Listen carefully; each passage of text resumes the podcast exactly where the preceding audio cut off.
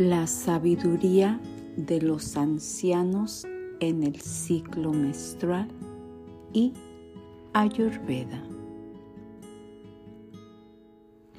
Hay muchas contradicciones asociadas con el ciclo menstrual.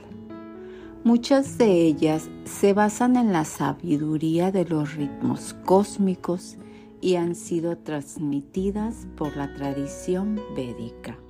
Sin embargo, en la actualidad a menudo han sido malinterpretadas, ya que muchos de los dharmas, verdades universales, han sido pervertidos para cumplir las normas de la colonización y la motivación religiosa y política neocristiana de la civilización occidental.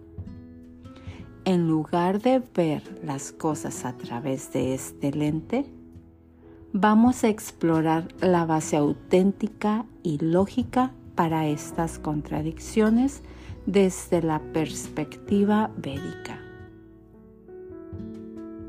Precaución. No bañarse durante el ciclo menstrual. Luna nueva. Explicación védica.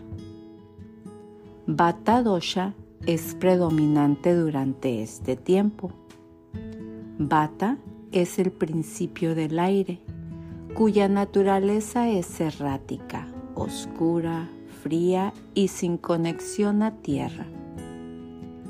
A nivel puramente físico, el cuerpo necesita mantenerse mimado, protegido y estable con el menor grado de intrusión para que la descarga pueda realizarse a su propio ritmo y terminar sin interrupciones.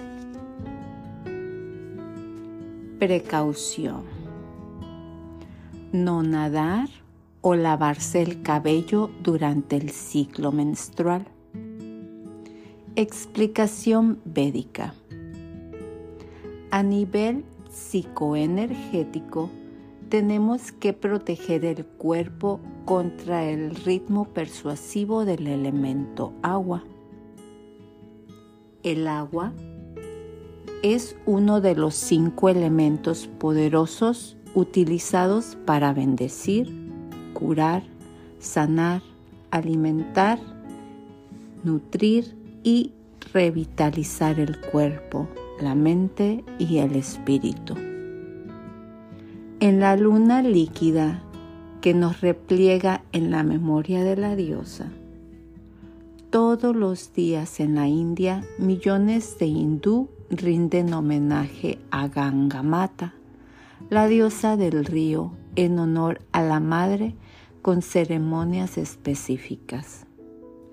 Impulsada por la melodía de un ritmo adverso, que fractura el mismo equilibrio de la tierra. La misma bendición puede convertirse en un tsunami, un glaciar, una avalancha, un huracán o una tormenta.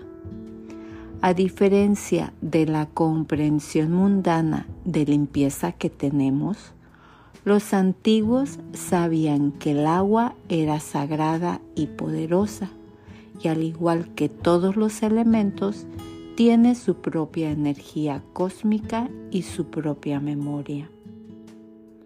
El agua, guiada por su memoria cósmica, puede fluir en el flujo del ciclo menstrual hacia su propio ritmo, exactamente lo que no queremos que suceda durante la menstruación.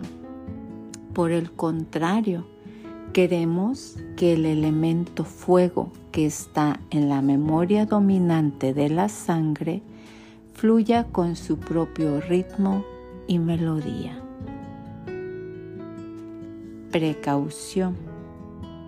Evite la jardinería, la cocina y estar cerca de la preparación de los alimentos durante el ciclo menstrual.